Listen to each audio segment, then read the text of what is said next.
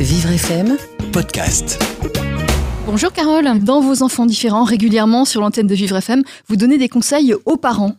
Absolument. Et oh, les parents aussi euh, s'échangent des bonnes pratiques. Euh, quand il y en a qui, euh, découvrent le handicap d'un enfant, c'est jamais facile ou une maladie. Et d'avoir les conseils d'autres parents qui ont vécu la même expérience, ça peut faire, ça peut aider beaucoup. Alors aujourd'hui, on va s'intéresser aux enfants qui souffrent du trouble du déficit de l'attention, le TDHA. C'est Stéphanie Jacquet qui est responsable du collectif national Une égalité des chances pour nos enfants TDHA qui va répondre à toutes nos questions sur ce sujet. Parce que Carole, nous avons reçu un message de Sandra qui a 37 ans de Nanterre sur notre page Facebook.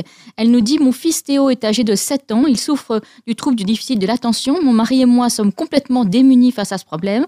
Nous cherchons des personnes, des parents ou des associations qui pourraient nous aider. Bonjour Stéphanie Jacquet. Bonjour Stéphanie. Bonjour Annise, bonjour Carole. Alors, je l'ai dit, vous êtes responsable du collectif national Une égalité des chances pour nos enfants TDHA et vous êtes également la maman d'un enfant atteint de ce trouble. Quel âge a-t-il?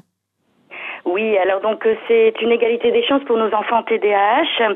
Et donc ma fille a 7 ans et elle a été diagnostiquée à l'âge de 6 ans. Alors concrètement, euh, comment ces troubles du déficit de l'attention se manifestent-ils? Euh, bien, en fait, il y a plusieurs euh, problématiques par rapport à ces troubles. Euh, il y a surtout le côté inattention, c'est-à-dire qu'il y a des enfants qui ont uniquement des troubles du déficit de l'attention, uniquement, mais c'est vrai que ça, ça correspond à beaucoup de d'oubli, de pertes, des difficultés d'organisation. Ce sont des enfants rêveurs. Il y a également donc ben, de l'impulsivité hein, pour ces enfants en général. donc ils coupent facilement la parole aux des adultes et de tous hein, d'ailleurs. Ils ont du mal à mesurer en fait les conséquences de leurs actes. Euh, ils sont très spontanés en fait, mais le problème c'est qu'ils ne mesurent pas toujours les conséquences de leur euh, comportement. Et il y a aussi donc des enfants pour qui s'ajoute de l'hyperactivité. Donc ce, ce sont c'est de l'agitation motrice et verbale en général. Ce sont des enfants, ben on peut dire qu'ils ce sont des moulins à parole. Euh, et puis il s'agit ben, dans tous les sens. Hein. Ils ont une énergie débordante. Et il y a également d'autres troubles associés. Hein. Euh, mais bon, je vais pas rentrer dans le détail parce qu'il y a vraiment beaucoup beaucoup de choses à dire euh, sur le sujet. Mais c'est vrai que on va retenir les trois points principaux qui sont en général évoqués. C'est l'inattention, l'impulsivité et ou l'hyperactivité. Alors Stéphanie, ça concerne à peu près combien d'enfants en France?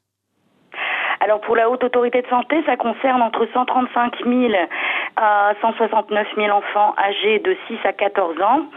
Euh, plutôt des garçons, plutôt des filles, ou c'est c'est complètement partagé?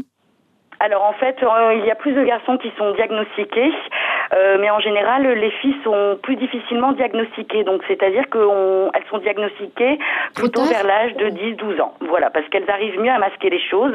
Les garçons sont encore plus euh, actifs et se mettent plus en danger. Et parfois, bah, ce sont des troubles aussi qui passent inaperçus. L'enfant a des difficultés à se concentrer, mais on ne pense pas forcément aux troubles du déficit de l'attention. Alors j'imagine que vous comprenez, que vous partagez les inquiétudes de Sandra, euh, qui dit que ça impacte euh, euh, la famille. Alors, est-ce que, de quelle façon est-ce que ces troubles impactent la famille? On peut imaginer que ça peut être fatigant pour des parents et même pour les frères et sœurs. Oui, voilà, tout à fait. Ben, c'est vrai que là, moi, j'ai un bébé de 18 mois et ben, ma fille aînée a beaucoup d'hyperactivité, donc c'est euh, beaucoup de cris. Hein. Pourtant, c'est euh, essayer de lui donner une éducation, de l'élever de manière à, à, être un peu plus posée. Hein. À l'âge de 7 ans, les enfants en sont capables. Et là, en fait, il manque comme un filtre. Et euh, c'est vrai que c'est beaucoup d'agitation. Sa petite sœur, ben, forcément, veut limiter, hein, puisque c'est une, une plus grande fille. Donc ça peut impacter effectivement sur les frères et sœurs euh, qui n'en sont pas, euh, qui ne sont pas touchés. Euh, ce sont aussi beaucoup de tensions familiales, hein, puisque bah, il faut le dire clairement, hein, ce n'est pas facile d'élever un enfant qui a ces troubles, même si ce sont des enfants avec énormément d'amour, hein, qui qui nous rendent énormément d'amour, etc. Mais c'est vrai que ce sont, c'est vraiment des choses très difficiles. Et en plus, bah, on a aussi le, ce que j'appelle moi la double peine, c'est-à-dire qu'en fait, on, il n'y a aucune aide financière pour la prise en charge de ces rééducations qui sont pourtant recommandées hein, euh, par les instances. Mais rien n'est pris en charge. Donc on essaie de batailler à faire des dossiers d'aide financière, de faire des dossiers MDPH avec des certificats médicaux, des bilans, etc. Donc on prend des rendez-vous réguliers et c'est vrai que ce sont, bah, on, est toujours en fait sous tension par rapport à ces troubles et aussi par rapport à la prise en charge qui n'est pas suffisante en France. Vous parlez de prise en charge, est-ce qu'il y a une prise en charge médicamenteuse qui fonctionne? Oui, alors en fait, il y a, euh, ça doit arriver en dernier lieu. Euh, normalement, l'idéal, c'est de faire une prise en charge en, avec des consultations psychologiques, avec des thérapies cognitivo-comportementales comportementale, pardon, euh, justement pour aider l'enfant à gérer ses émotions, à l'aider à se concentrer, etc. Il y a de la rééducation en psychomotricité, des aménagements qui peuvent être mis en place euh, avec l'aide d'une professionnelle euh, ergothérapeute. Il y a aussi de la sophrologie possible hein, pour que l'enfant euh, soit un peu plus apaisé et puisse plus facilement se, se concentrer. Donc oui, il existe des prises en charge. Et après, lorsqu'il y a un échec par rapport à ça, on peut envisager effectivement un traitement médical euh, donc pour l'enfant afin de l'aider à, à mieux se concentrer et à ce que les neurotransmetteurs fonctionnent davantage. Alors, oui, ça, ça fonctionne, ce traitement, et il fonctionne? Oui, voilà, oui, tout à fait, mais pas sur tous les enfants, hein, parce qu'il y a aussi des effets secondaires euh, qui ne sont pas toujours évidents à gérer. Euh, parfois, ça nécessite aussi de changer le type de traitement. Euh, donc, ce sont, bah, il faut en, en fait rétablir au niveau de ce traitement, essayer de trouver le traitement qui convienne le mieux à l'enfant en fonction de son profil. Puisque chaque enfant, en fait, est différent, hein, malgré euh, les troubles communs, le profil de chaque enfant est différent. Et malheureusement, euh, aucune prise en charge en libéral n'est remboursée par la sécurité sociale. Donc ça reste à charge pour les parents à hauteur de 350 euros par mois pour une bonne prise en charge minimum et rien n'est remboursé.